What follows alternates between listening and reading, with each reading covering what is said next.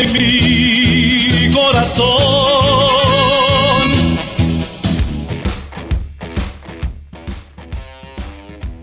Señores, qué gusto saludarlos en este podcast llamado América Ya. Mi nombre es José Alberto.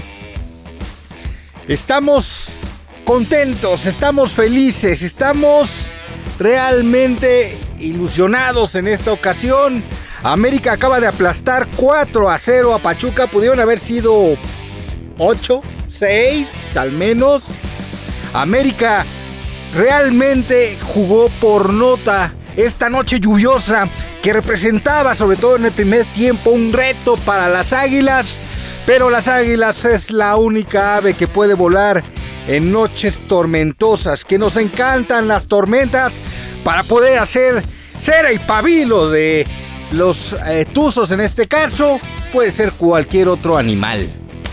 Señoras señores, esto es lo que pedíamos a gritos hace jornadas. Después de que, a ver, yo creo que el punto más alto, más allá de lo que eh, dicen los propios números, me parece que el punto más alto de este América es cuando golea a Chivas 4 a 0. Ahí es cuando podemos ver al América en el que ya eh, tiene un sistema de juego, jugadores enchufados que hemos dicho hasta el cansancio, hay jugadores que se ganaron la titularidad y que básicamente nos han dado fortaleza. Lo de Lipsnovsky es sin duda alguna, es eh, una suerte, una rifa, algo que estamos predestinados a vivir. Alguien que nos dio solidez junto con Ramón Juárez que no conocíamos y que eso es parte del gran resurgir del América.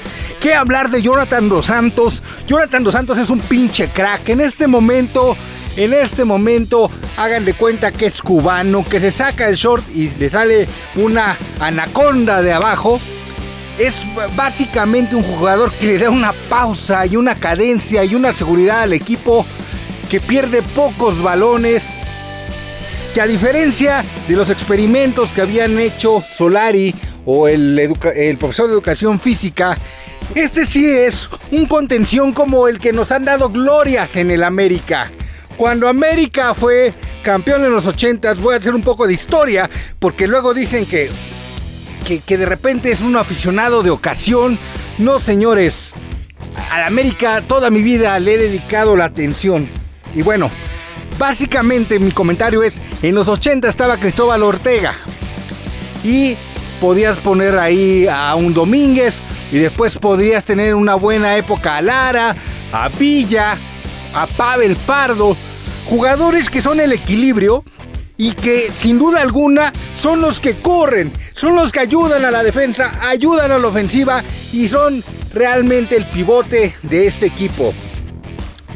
Cuando América fue campeón con Herrera, también, pues básicamente tenías ahí a un gran pivote como era eh, el Topo Valenzuela que elevó su nivel. Cuando hemos sido campeones siempre hemos tenido a alguien que es la referencia en el medio campo. No de generar jugadas ofensivas, de darle equilibrio al equipo. Y lo tenemos ya. Siempre lo tuvimos, pero lo tuvimos en la banca. ¿Por qué? Porque los sistemas de juego innovadores nos pedían a dos cuates que tenían de repente cierto grado de llegada, que no eran especialistas para defender, que tampoco son especialistas en atacar, pero que de repente con un pitido de la flauta, pues ya con eso los dejabas en la cancha. Y a la hora buena fallaban. Estoy hablando de Fidalgo y estoy hablando de este Richard Sánchez. Que al final no eran equilibrio para el equipo y en, las, en los momentos duros en los que hay que meter el fierro, pues no contabas con ellos. En fin, hoy podríamos alabar a la gran ofensiva americanista, pero por eso decidí iniciar este podcast así. Por supuesto que tenemos una ofensiva poderosa, la más poderosa del fútbol mexicano en este momento. ¿Por qué? Porque por más que ustedes me puedan hablar de Tigres, realmente sabemos que Guiñac ya no ha marcado grandes diferencias. Las llega a marcar. Pero están en una etapa de renovación los Tigres. Están en una etapa en el que el segundo lugar de la tabla tiene jugadores como Diego Laines, que va en algún momento a, tener la batuta, el mismo Córdoba, por supuesto americanistas, no podía ser de otra, y se va renovando. ¿Por qué? Porque obviamente por más calidad que tengas, las piernas tampoco te alcanzan para mucho tiempo. Y entonces Guiñac, Tuaquino y estos jugadores que han marcado época en el cuadro felino, pues naturalmente deberían de buscar un recambio. Bueno, América en este momento, en este momento tiene a Henry Martin, a Julián Quiñones, a Brian Rodríguez que está hecho un crack, el jugador más rápido e inteligente de la liga se llama Brian Rodríguez. Tienes también a Suárez en un gran nivel, que yo lo he dicho en otras ocasiones, está jugando muy bien, que tiene gol, que tiene los arrestos para jugar en el América y que de repente te incluso te puede recordar un Zambuesa porque hay veces que te puede poner un gran pase de gol. Pero tienes a Cendejas que ya comprendió perfectamente que estando concentrado puede lograr cosas interesantes y tienes a Diego Valdés. Perdón, cometí un gran error. Tienes al cabecita Rodríguez, que en su momento por él solo, por él, ese jugador solo, se hizo campeón al Cruz Azul.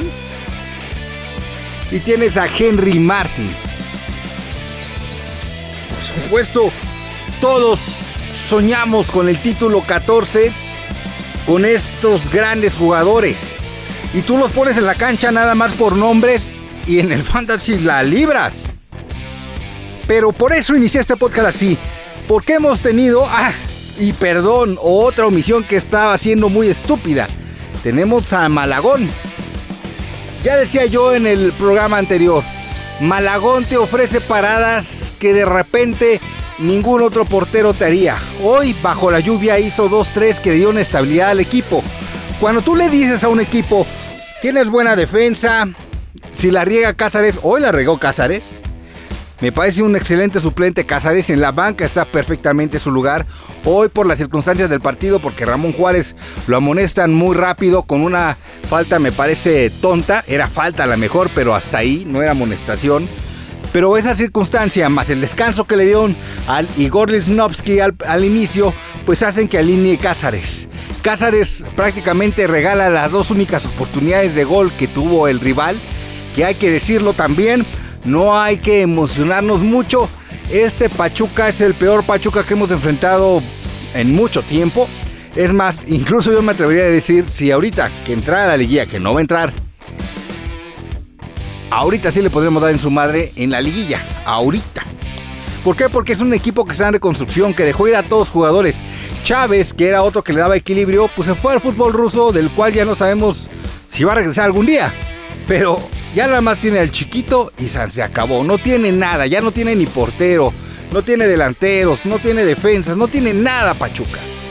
Pero fue un excelente experimento para hablar de eso que habíamos dicho en el programa anterior y hemos estado insistiendo. América ya no le tiene que mover a hacer experimentos de cosas que no van a funcionar.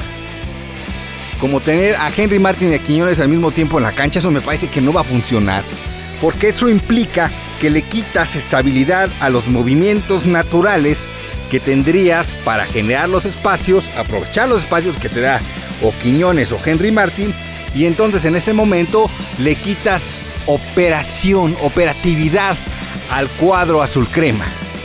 Entonces, si de ahora en adelante Jardine mantiene ese esquema, y a lo mejor con variaciones, como ahora le está gustando cerrar los partidos con 5-4-1, ¿Por qué? Porque eso le da mayor estabilidad atrás y en latigazos con un cabecita o con un Brian Rodríguez a, plenitud o con un Quiñones. Si tú jugaras con un solo jugador adelante, por supuesto que todas maneras vas a anotar gol, que es lo que sucedió el día de hoy con Quiñones. Que entró como un león a aprovechar esos espacios, que lo he dicho hasta el cansancio, Quiñones es para aprovechar espacios. Eh, métemelo en esos momentos en donde ya Henry Martin desgastó a la defensa y los va a hacer pedazos. Eso fue lo que llegó a hacer Quiñones en el segundo tiempo. Llegó, señores, señores, aprovechó con su fortaleza, dio un pase a gol a Cabecita que definió como crack. Henry Martin también como crack le dio el balón a Cendejas, que lo cruzó bastante bien. Aprovechó Henry en el primer eh, tiempo ese desgaste bajo la lluvia y todo lo que ustedes me digan. La bomba regresó con su mayor virtud, la bomba, Henry Martin, y ya lo he dicho en este espacio previamente, adquiere su mayor fuerza aprendiendo de Oribe Peralta. Reitero, ya lo he dicho, Oribe Peralta dejó huella en el, en el América, más allá de los títulos. Oribe Peralta también le transmitió lo que podía ser su fortaleza a Henry Martin, que es aguantar el balón, aguantar los regadazos, en base a fuerza y nunca rendirse, lograr los goles. Eso es lo que hace a Henry Martin el gran jugador que es. Ahora, reitero, ya no hay oportunidad para que América tenga algunos experimentos. Ok, le diste y ahorita por la circunstancia que juegas en dos días, el viernes ya estaremos viendo qué es lo que sucede contra Mazatlán, que por cierto se rompió Benedetti, ya no va a jugar toda la temporada. Lamentable lo de este chico que precisamente por eso salió del América, porque por más que se le tuviera cariño y tuviera calidad, pues un jugador que se la pasa lesionado, pues y te ocupa una plaza de extranjero, pues no es la mejor negociación. Pero en fin, vamos contra Mazatlán. Deberíamos de ganar ese partido en el más estricto sentido de, de la tranquilidad. Pero vas recuperando jugadores. Ojo, hoy América goleó a Pachuca sin Diego Valdés. Es un asterisco que yo creo que te dice perfectamente por qué hoy titulo este programa América golea y nos ilusiona a toda, a toda la nación azul crema. Aquel americanista que en este momento no esté emocionado, que esté pensando en que es nuestro torneo y nos lo tenemos que llevar sí o sí no debería ser aficionado a este equipo. Hoy. ¿Por qué? Porque hoy este equipo juega por nota. ¿Por qué? Porque los jugadores están llegando en su mejor nivel. Hoy recuperas a Henry Martin. Hoy recuperas a Cabecita Rodríguez. Hoy recuperas a Cendejas. Y por supuesto a poco consolidas a Malagón. Dejas claro que Ramón Juárez y Livnovsky deben ser tu pareja titular, pero si no tienes un buen recambio como Cáceres, y si en algún momento se necesitara, tendrías a Israel eh, Reyes. Me parece que Reyes en la banda nos aporta, y vamos, yo esperaría que Jardine se dé cuenta de eso, no sea nada más por rotación. Salvador Reyes en la banda ya es el cambio que debería hacer por siempre en lugar de Luis Fuentes. Si quieres meterme para cerrar los partidos a Luis Fuentes, está perfecto. Pero es como el mismo caso de la mejoría del América y la falta de actividad de Miguel Ayun. No hay casualidades en la vida, no hay casualidades en el periodismo, no hay casualidades en el deporte. América mejora desde que Miguel Ayun no juega. Porque eso implica que también tienes a Kevin Álvarez que está siendo un jugador que al principio todo el mundo decía, no, es que no defiende nada, mucho menos. Perdón, el chavo ha mejorado y sobre todo tiene sacrificio. Y tiene una velocidad que no tiene ningún otro lateral. Y entonces, mágicamente, América, que había adolecido de eso por años, créanme, por años, al menos yo creo que cinco años, de tener un jugador digno de competir con los grandes delanteros jóvenes que implican tener mayor velocidad en esta liga,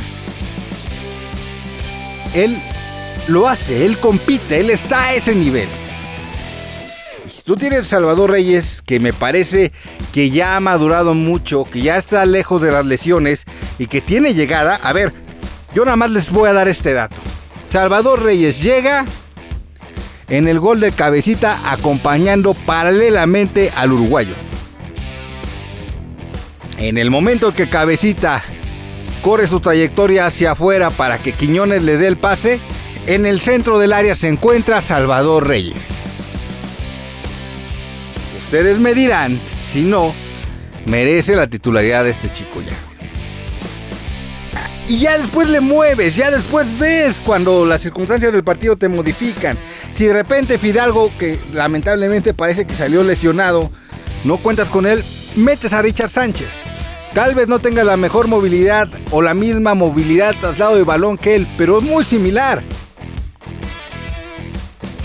darle juego a Naveda en lugar de Jonathan Dos Santos es lo más correcto que puedes hacer, Jardine. Muy bien, muy bien. Tal vez no sea el mismo nivel de crack que trae Jonathan Dos Santos, pero Naveda te puede cumplir también con esa parte de darte equilibrio. La máxima, que hay que decirlo, que es el éxito de la América, porque evidentemente nosotros nos valuamos en, en los títulos. Pero negar que América es el equipo que manda en la liga es también cerrar los ojos. Ha estado en primer lugar constantemente. Vean la tabla de porcentajes. Es el número uno, por mucho, por mucho. ¿Cómo lo ha conseguido esa estabilidad? Tratando de vender una idea. Hay que tener dos buenos jugadores por posición. ¿Y qué creen? Salvo en la portería, ahí andamos. Ay, sí, si en la portería se nos selecciona Malagón, se nos puede acabar el torneo.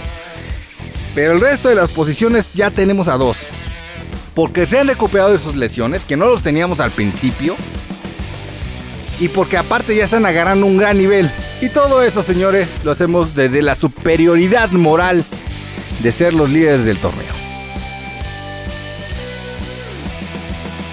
He sido muy extenso en este recuento. Basta decir que América hoy gana 4 a 0. Se hizo presente Henry Martin, se hizo presente Sendejas, se hizo presente Quiñones y se hizo presente el Cabecita Rodríguez. Pero otros dieron un gran partido, como todos los que he mencionado.